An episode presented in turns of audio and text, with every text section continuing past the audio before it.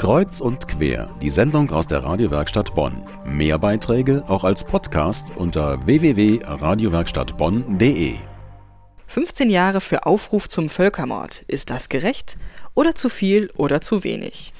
Damit haben sich in Kreisau vom 5. bis zum 10. Mai Schülerinnen aus Deutschland, Polen und Rumänien beschäftigt. Organisator war die Kreisau Stiftung Berlin. Und die Schüler haben sozusagen noch einmal Recht gesprochen. Auch Schüler aus Bonn waren dabei. Zwei davon sind bei uns zu Gast, nämlich Eva Densing und Sebastian von Haldenwang vom Friedrich-Ebert-Gymnasium. Guten Abend, Eva. Hallo, guten Abend. Du hast ähm, dich mit dem Fall Friedrich Flick beschäftigt. Wie viele Jahre habt ihr dem gegeben?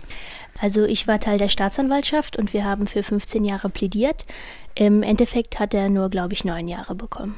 Und das ist ja nicht so, dass ihr jetzt dann die Fälle nachgespielt haben, wie das so in echt stattgefunden hat, sondern ihr habt die Fälle nochmal ganz neu aufgerollt. Ganz genau. Wir haben von Anfang an ähm, bestimmte Informationen bekommen, die wir dann benutzen durften und ähm, haben dann den Fall komplett neu aufgerollt sozusagen. Und das hatte mit dem ursprünglichen Ergebnis des Falles dann nichts zu tun. In Wirklichkeit hat er damals, glaube ich, sieben Jahre bekommen, hat aber im Endeffekt davon nur einen Bruchteil der Zeit abgesessen, bevor er dann freigelassen wurde. Was war so die Begründung für euch? Wie habt ihr das aufgerollt?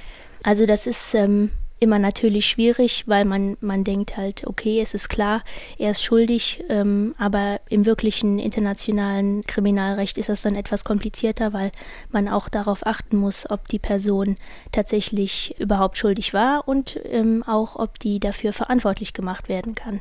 Weil im Fall Flick hat er ja selber keine Straftaten begangen, sondern Zwangsarbeiter wurden nur in seinen Firmen eingesetzt und man musste halt gucken, ob er dafür verantwortlich gemacht werden kann. Und wir haben halt dafür plädiert, ja, als Besitzer der Firma war er dafür verantwortlich und haben halt damit diese neun Jahre dann, dann durchgekriegt. Und es geht hier darum, halt Fälle nochmal sozusagen ähm, als Planspiel aufzurollen, nochmal neu zu bewerten. Warum ähm, beschäftigt ihr euch damit? Also ich glaube, ähm, das ICC, also der International Criminal Court, hat eine ganz wichtige Aufgabe, weil er halt internationales Recht durchsetzt und davon lernen wir halt überhaupt nichts in der Schule und ich glaube, dass die wenigsten Menschen, auch wir vorher, ähm, darüber nichts gewusst haben und diese Tage beim MICC haben halt ähm, ja, uns gezeigt, wie wichtig es ist, Menschenrechte zu beachten und auch wie wichtig diese Arbeit dieses ähm, ja, diese Einrichtung ist. Und ähm, ja, es war halt wichtig für uns, dass wir darüber was gelernt haben, glaube ich. Sebastian, du hast auch daran teilgenommen und ähm, es geht ja auch hier bei dem Projekt um den Austauschgedanke. Ne? Es sind ja polnische Jugendliche, rumänische Jugendliche noch dabei gewesen. Mhm. Wie würdest du sagen, wie war so die Zusammenarbeit?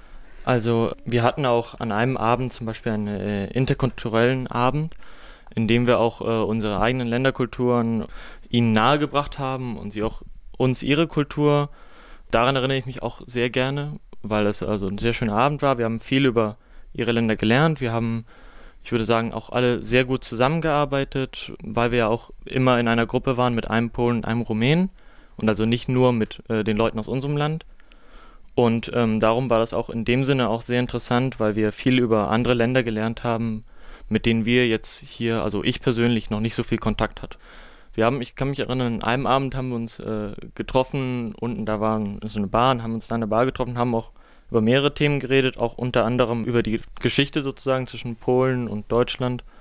Aber äh, es war immer in eher so einer freundschaftlichen Art und ähm, also es kam nie zu Problemen deswegen. Also vielleicht auch teilweise, weil wir uns eben in Kreisau getroffen haben, was ja auch also so ein, eine Art äh, Festung des Kampfes gegen dieses ganze NS-Regime äh, war. Also ob das vielleicht auch äh, irgendwie dazugeholfen hat, aber also in dem Sinne gab es überhaupt keine Probleme. Und würdest du wieder dran teilnehmen? Ich würde auf jeden Fall wieder dran teilnehmen, ja. Vielen Dank, Sebastian. Vielen Dank auch an Eva. Unser Thema heute war Jugendliche aus verschiedenen Ländern Europas simulieren berühmte Kriegsverbrecherprozesse vor dem Internationalen Strafgerichtshof in Den Haag.